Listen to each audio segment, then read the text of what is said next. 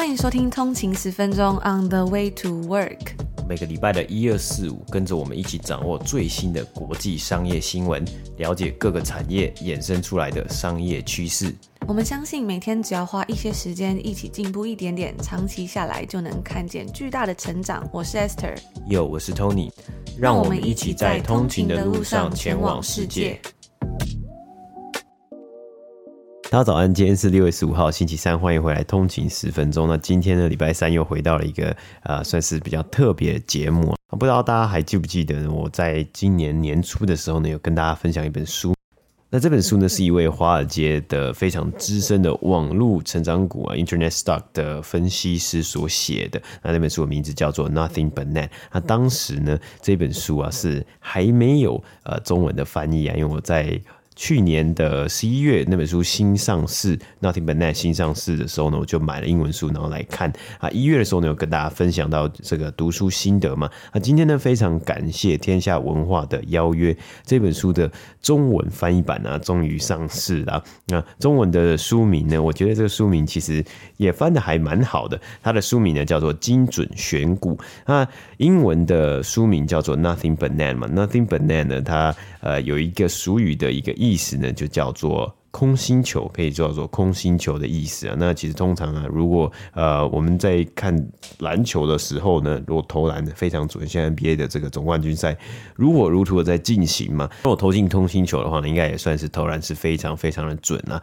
所以这也有一点点呼应到啊。不过这个名字呢，其实真正最好玩的，我觉得在看这本书一开始序的时候呢，作者就自己写到了，其实是因为呃这位作者他是资深的网络股的分析师嘛，所以他的。座右铭呢？就是啊，就是他写到，他说，呃，他除了网络股呢，其他都什么都不看，所以是 nothing 啊，什么都不看，but net 就只有这个 net，那那个 net 呢，其实就可以简称叫做 internet 的呃意思啊，或是 internet stocks 的意思，或 internet company 这样子。那他说这个这个呃算是一个座右铭呢，是他二十五年的这个职业生涯里面呢，几乎都伴随着在他 email 的签名档啊，就是 signature 里面呢是有这样子的一个座右铭，还蛮好玩的，就跟大家稍微分享一下。那接下来的节目呢，我会把我们在今年我在一月的时候呢，跟大家分享的一个读书心得呢，把它再简化一点，然后呃，再度的再跟大家分享一次。那当时因为是当时的时候录制的，当当时写的一个呃心得嘛，所以当时的一个时间点呢，有可能会稍微有一点点是比较往前，跟现在的状况呢，因为一月跟现在六月的整体的股市状况呢，其实看到非常的呃，其实还蛮不一样的。但是重点呢，是我们有分享到了一些，哎，我在看这本书《Nothing But Net》的一些读书心得，以及它里面有提到一些，哎，还蛮主题的，他想要提到的一些选股的原则啊，等等，跟大家做分享啊。然后还在呃在整理我当时的这个文稿的时候啊，我还发现说，哎，那个时候呢，在分享呃这本书的时候，在分享读书心得的时候啊，刚好是今年一月 Netflix 刚发布他们一月呃他们。去年的这个财报嘛，然后呃，结果呢，那一次也是就开始这个股价大崩盘，然后到从一月之后呢，就一路一路就是好几季有有可能呃没有达到比较符合预期，或是没有达到比较好的这个订阅数的成长嘛，所以也是蛮好玩的，是可以去看到说，哎，今年一月的状况跟今年六月的状况的一个差别啊。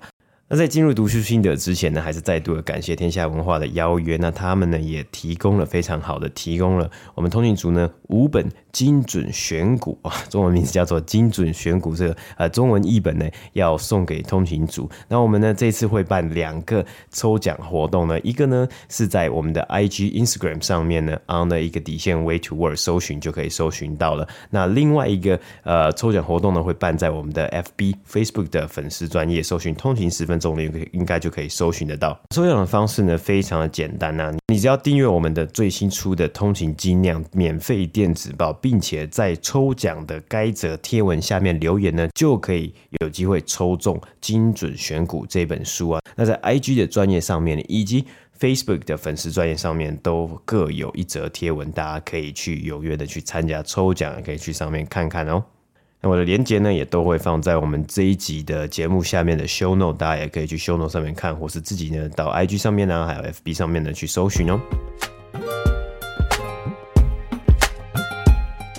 那我在去年底的时候呢，就是上个月十二月的月底啊，我们在 IG 上面有做一个呃 Vlog to New Year's Eve 嘛，那就每天呢，从圣诞节到新年跨年的时候呢，每天都有一个差不多六十秒的小短片。那在其中一个小短片，我就稍微的透露过啊，就是我在假期的时候，去年底的假期的书单之一的书，今天我们要介绍书，它的书名叫做 Nothing But Net。它的副标题呢是 Ten Timeless Stock Picking Lessons from One of Wall Street's Top Tech Analysts，所以它是一本还蛮新的书。它的作者叫做 Mark Mahoney。这一位 Mark 呢，他是一位专门负责呃 cover 科技产业，特别是网络这个区块的分析师啊，已经有二十五年的分析师的经验啊。所以在这本书中，他就是分享他过去二十五年来的经验累积所产生对于投资股市啊，特别是网络成长股 Internet Stock。的心得和整理。那首先我们来讲一下 Mark 担任的分析师的职位啊，更准确的来说，他叫做 Sell Side Analyst 卖方的分析师。那卖方分析师在做的事情啊，就是他会去 cover，他会负责去研究可能呃一个数目就是一个数量的同一个产业的上市公司。可能这个分析师他是 cover 五十间，他是 cover 八十间，或是他 cover 任何数数目，就一群呃。一个 group 的上市公司，然后写出它基于整体市场啊、公司状况啊、包括财务状况以及商品内容和管理阶层等等的，还有股价的研究报告。啊，就是我们在节目的上面呢、我们播报呃，可能看到财报中这些公司的真实数据以及分析师的预估啊。这个分析师的预估呢，通常就是去采取平均卖方分析师所做出来的预估，而综合这些数据啊，这些分析师会进而对。这一间啊，他们呃目标的上市公司给出特定的股价的评级啊，像是买入这间公司的股票，或是卖出这间公司的股票。但是重点来了，因为它叫做卖方分析师嘛，等于就代表啊会有买方分析师，就是一买一卖嘛。啊，买方分析师呢叫做 buy side。卖方分析师 （sell side analyst） 通常是属于投资银行啊，或是券商等等的，就是我们在这几天有跟大家分享的这些投资银行啊，像是 Goldman Sachs 啊、Morgan Stanley 啊，他们写出来的一些对于市场的展望的一些报告嘛，或是预期的呃研究报告。他们主要的研究内容呢，这些 sell side 啊，他们主要研究内容就是给买方，例如机构投资人、基金公司等等的来看。那我们回到这个 sell side analyst 跟 buy side analyst 啊，就是 sell side 他们的呃内容可能是给 buy side 看嘛。那通常他们这些内容给这些买方基金公司啊，任何的基金看呐、啊，所以进而最主要他们是希望让这些基金呢，呃，使用投资银行或是他们的公司的服务，帮他们处理买入股票交易的这个部分，然后再从中抽取手续费嘛。所以买方分析师啊，其实通常也都是有做研究股票的动作，就是因为他们要买，他们是一个基金嘛，所以他们需要去投资，他们需要去买买股票，也要研究。但他提供的研究呢，就是给他们自己公司的基金管理人等等的去建议说，哎，要做什么样的投资。而卖方的 sell side 的研究当然也是提供给这些基金，但大家就会想，哎，我们基金自己去研究就好了，为什么会需要 sell side analyst 呢？因为这中间呢还有一个叫做上市公司的角色嘛，你最主要是要投资这一间上市公司，所以上市公司上市之后呢，它需要去维持它的投资人组合，就是它的 shareholder base。那每间公司呢都希望、呃，应该每间公司啊都希望你可以有好的。稳定的投资人不是那种哇哇拿了一拿公司一大堆股份，然后就突然冒冒出来说哦，我们要做这个这我做做那个之类的这个东西呢，就叫做 activist 嘛。那因此上市公司呢会希望有 sell side analyst 卖方的分析师，是因为这些 sell side 跟买方就是 buy side 基金等机构投资人他们有一定的关系。所以这个 sell side 呢，可以帮助上市公司跟机构投资人 buy side 来见面，讨论是否会长期投资公司等等的这些内容啊。所以像现在在财报季嘛，所以通常财报季一间公司公布财报之后呢，它的内部啊可能会有一个礼拜或是之后的一两天会非常忙，因为他们希望呢会可以跟直接跟投资人呃面对面的会面，然后详谈一些财报后的内容啊等等的。所以啊，通常我们在财报季的时候啊，我们看这个财报的电话会议啊，上面里面有说哦，有分析师提问的部分嘛。基本上这些分析师呢，都是卖方的分析师 （sell side） 的。那因为他们会需要对这些公司做出研究报告啊，所以呃，因为还有当然还有很多关系的牵扯，所以这些卖方分析师的研究报告呢，也不一定都全部都值得参考了。当然，呃，有时候是就是我觉得就是主要是参考，但不能完全就是相信嘛。但对很多的资料很。多的观察，很多的报告，其实都是一样的一个道理。我以上述这样来讲啊，如果今天一间公司，一间上市公司，他希望可以找到更好的投资人，他会希望增加可能有在研究、研究 cover 他们公司的分析师啊。不过，如果你不是那么 high profile 的这么红的公司的话，假设你不是 Amazon，你不是 Fan，你不是这种呃很大型大市值的公司啊，你的吸引力还有你的分析师就是会 cover 你会主要来研究你这间公司的分析师呢，这数量可能就会比较少一点点的。好，所以我们稍微介绍了这位作者 Mark Mahoney 这位分析师，他之前过去二十五年他到底在做什么事情之后呢，我们就来进入这本书了。等于说他就是利用他先前二十五年就是 cover 就是去研究啊，然后跟这些上市公司的管理阶层啊 CEO、CFO 开这些电话会议的时候的交流的经验。来去跟大家介绍一些他整理出来他认为的投资法则。那当然，投资是一个非常非常大的主题嘛，股市是非常的非常大、非常广泛。所以他在这本书提到，主要是以他在观察科技网络股为主。而因为他也是他也是一个人而已嘛，所以他在做正确的决定的时候呢。也有哦，在做出正确决定之余，当然也有预估错误的时候。我们在最后最后再来讲一下啊。因此，对于投资来说，他也在开头提到，当然你选到不好的股票，绝对会见血，绝对会亏钱。但是有时候挑到好的股票，也会有亏钱的时候，因为时机呢，或许是也蛮重要的一个部分。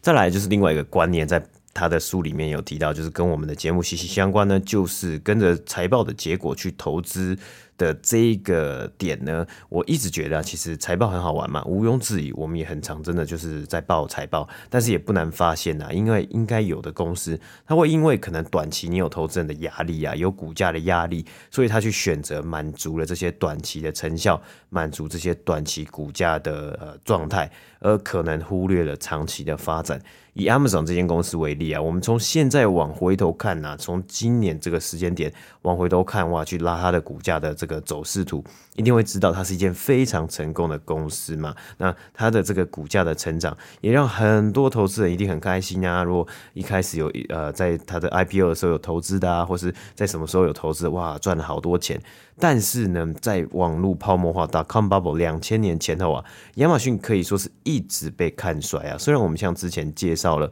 呃，有读过，我们有读了这么多年的这个 Amazon 的 Jeff Bezos 写的股东信，他是有写到，他每一年的信他都有写，而我们要看 long term，我觉得每每一年呢都是新的这个第一天嘛，day one 嘛。但是我们去看这间公司，Amazon 从两千年到二零一零年的股价，它是花了十年的时间呢，才回到他们泡沫化之前一九九九年的股价高点。所以十年的时间差别啊，跟每一季在看财报，会不会有人就放弃不想投资，也会有嘛？所以这个时候呢，就是我稍微想要提到这个长期跟短期的一个差别。啊，另外一个就是你根据单一季的财报去投资。呃，会不会这个波动更大呢？以亚马逊为例啊，在二零一五年到二零一八年间，它的股价成长了三百八十六 percent 呢。而在这四年之间呢，有报了十六季的财报嘛？那这十六次的财报之中呢，有四季的股价在财报后当天单天上涨了十个百分比，哇，很棒。但是其实也有四季的时候呢，呃，股价它的单天下跌呢，当天的单天下跌。是超过五个百分比啊，所以在短时间内去交易，它的波动性和不确定性呢，绝对是存在的。所以这也带到了为什么会想要看这本书。我们很常讲财报电话会议啊，所以我想要从卖方的分析师的角度去看看他对于这些公司，他在了解这些公司，他在分析这些公司，他背后的逻辑思维是怎么样去呃 process，它是什么样的一个过程。那这个作者在这本书之中啊，《Nothing But Net》这本书中提提到最精髓的逻辑思考呢，他提到的这个想法就是叫做他自己写的是 DHQ（Dislocated High Quality Stock），错字的高品质股票。我们先来以高品质来看呢，什么是 High Quality？那怎么样呢？是有哪些标准才会是 high quality 呢？他提到四个重点，首先是营收的成长，在投资之中啊，基本面会是是一个很重要一块嘛。而作者也认为啊，虽然在一般股市之中，其他股票啊，例如蓝筹股啊，非常注重获利。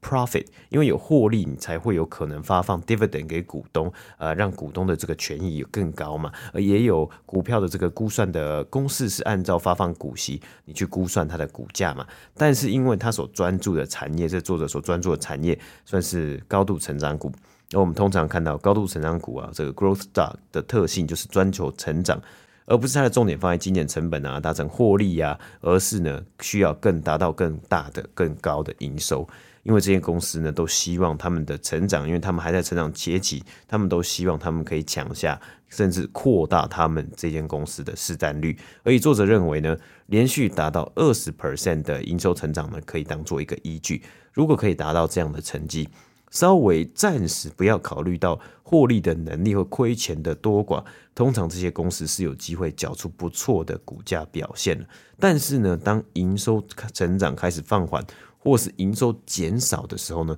就是需要注意的。毕竟，其实真的能够缴出二十 percent 的营收成长的公司，也不是那么多的，而且是要连续好几年有缴出这样子这么稳定的表现。如果我们现在去标普五百这五百间公司去看呢，其实也有只有非常少数的几间公司呢，大家想得到的这些公司呢，才有这样子的成绩，才有缴出过这样的成绩，包括 Amazon、Google。等等的，那要怎么样做才能达到，才能真的有机会去呃冲这个二十 percent 的营收成长呢？那就要透过更多的产品优化以及创造力，并且持续的带给消费者更多的价值啊。我们之前其实也有讲过，很多上市公司呢，它有一部分的呃它的价值，或者它有一部分的呃 idea 核心理念呢，是它希望去 maximize 呃扩大极大化它的 shareholder 它股东的权益。但是呢，对于这些公司来说，它的呃消费者呢，或许不是跟跟他的股东是不一样的人嘛，所以你这时候你要怎么样以同时在呃满足你股东的权益的这个情况之下呢，也要去顾及到你的消费者，也要去让你的消费者的 value 呢，你的 value proposition 呢是更多更多的。作者是以 Amazon 哦，再度的以 Amazon 来举例啊，一般在投资呢，也不可能就是。呃，你人家 IPO，你就一股脑的把他的钱投进去嘛？说哦，Amazon 他要 IPO 了，那我就来投资嘛。毕竟在二十五年前，Amazon 只是一个小小的网络书店，对不对？算是网络书店。那投资呢，更更主要、更多的时候是分批进场。所以啊，作者发现呢，在 Amazon 呢，对于 Amazon 这间公司，它也是在两千零六年。左右在 Amazon 持续缴出连续二十 percent 的营收成长，加上他们推出 Kindle 等不同的产品，才让作者发现 Amazon 是一间有机会的公司。为什么是这样说呢？大家在现在呢，当然就觉得 Amazon 啊，你一定要一定要投资啊，因为这是一个很好的一个标的。但是啊，在那个年代啊，两千年到二零一零年，还有一间公司叫做 eBay。当初应该也有很多人认为 eBay 才是未来购物的样子，但是透过产品的优化，在之后的像 A A W S 啊、Alexa，还有 Amazon Prime 等产品还有服务呢，并不仅做到了产品创新，它更是提供了给消费者更多的消费者价值。像 Prime 为例啊，你每个月花一点钱订阅，你可以享有一天或两天以内快速免运费到府送货，加上存取音乐啊，还有影片的内容。那另外的两个因子呢，包括了 TAM，就是 Total Addressable Market，整体的潜在市场。假设今天有一个一亿的潜在市场，那这间公司目前的营收是一千万，跟另外一个目前营收一样，也是一千万的公司，假设是公司 B，但是公司 B 的整体潜在市场呢是一百亿相比，哪一个比较能够去达到连续营收成长二十 percent 呢？第一个公司公司 A 只有一亿的潜在市场，它连续。可能很快它就会达到了几乎到顶，甚至到市占率超过五十 percent 的一个情况了嘛。那我们这边就是做一个比较直观的简化的一个例子跟大家介绍。最后一个呢，作者认为的是管理团队，他有提到啊，他喜欢去看，他喜欢去追踪，甚至是他喜欢去投资。看，呃，这个有创办人领导的公司，像是 Netflix，它目前的共同 CEO Rehasting 嘛，就是它的创办人。虽然今天财报出来，股价是有点举牌后股价，但是以 long term 来说啊，Rehastings 的远见，这过去二十年的远见，以及对于串流的想象，也算是颠覆了整个市场嘛。他们也是有达到过这这个缴出连续二十 percent 的营收成长的表现嘛。所以啊，因此啊，如果你往回看十年前哦，或是十五年前进场投资 Netflix，应该都还是不错的一个投资啊。因此，我们讲完了作者认为高品质的公司的一些定义之后呢，我们就提到 dislocated，就是它的 DHQ 的这个第一个字 dislocated 错字的这边呢，它指的是股价的错字，例如突然修正个二十到三十 percent。这个时候算是一个时机，你或许可以进场，但这样的时机呢，投资人可能也要自己来做功课了。假设今天当一间公司的股价在上涨一百 percent 后，它下跌了二十 percent 到三十 percent，可能就不是一个 dislocated 的一个情况。那通常呢，它是假设啊，今天股市可能整体都是在慢慢的上涨，或是呃没有太大的呃涨幅的时候，但是你这一间公司单一公司股价却在这个时期呢下跌二十 percent，可能这个时期可能六个月的期间。呃，股市呢是上涨五 percent，但这间公司却是下跌十五 percent、二十 percent，为什么会出现这样子的情况？就值得去细细的看一下、观察一下。那他指出啊，像例如，那有些公司它单一季的表现没有达到预期，像以 Netflix 为例啊，各界认为，像今天的财报嘛，就是它各各界呢目前呃非常及时的认为，就是说它的订阅用户在未来的成长会渐渐的放缓。那过去呢，其实在呃，两千一五年到二零二零年之间呢，它也有好几季的时候，Netflix 会出现它的订阅用户数量的结果是少于预期的嘛？那那个时候呢，股价就可能会受到影响。但是啊，你如果去加上往回看一些上述几个认定高品质公司的标准，再去判断是否值得进场呢，或是需要止损，所以。呃，有时候下跌呢，大家会说是一个双面刃嘛，它是诶，真的你好像要止损了，你要出场了，但有人会认为它是一个加仓的一个好机会嘛。当然，我觉得我们这边还有他书中要讲的重点呢，就是这个市场啊，这个整体的这个变动真的是非常的大嘛，所以其实最主要还是像诶，跟我们节目的初衷一样啊，这精神一样，你要去做功课。要去了解不同面向，那我们也很开心呢，可以在这边跟大家啊、一起在有这个平台一起学习啊，不是因为哦谁谁谁今天讲了什么东西，我们就要去跟着要做这些事情啊。我觉得更多的是其实是去享受这个做研究啊、做功课、查资料的过程。这样呢，当你找到了一件真的很公很不错的机会的时候呢，你更能达到或是更能有这种满足感或成就感吧。那这本书呢，大它大概是在。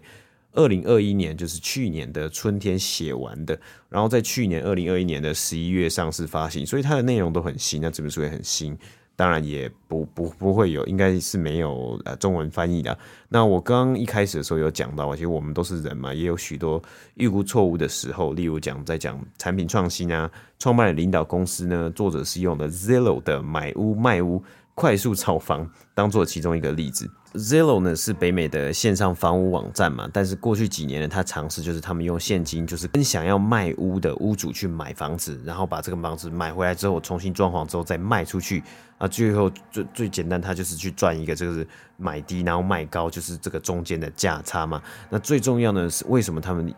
觉得这是一个不错的一个 business model 呢？因为他们是提到啊 Zero 或是市面上其实还有很多家公司。都是有他们自己的模型，他们的 AI 算出这些房屋的价值，还有未来他们可以卖出的价值。但最终呢，因为在去年，呃，美国的房市是非常的热，价格不太稳定啊 Zero 决定退出这样的市场，它股价也是一路下跌。那当时呢，其实这一个这位分析师他在写的时候呢，那还没有出现这样的情况，但他认为呢，这是一个机会，这是一个很好的机会。主要原因之一呢，也是 Zero 的这个领导人呢，他的 CEO 们也都是 Zero 的创办人。所以啊，这也带到了，就是大家都是一般人，有时候在做预估啊，在做这个呃判。决定的时候啊，一定也都会有这个准确度的一个差异嘛。但是我觉得真的还是最重要，就是去了解这些 professionals 这些金融的呃分析师，他的逻辑思维是什么，他是怎么样去思考，他认认定的，他看的这些价值呃公司的价值，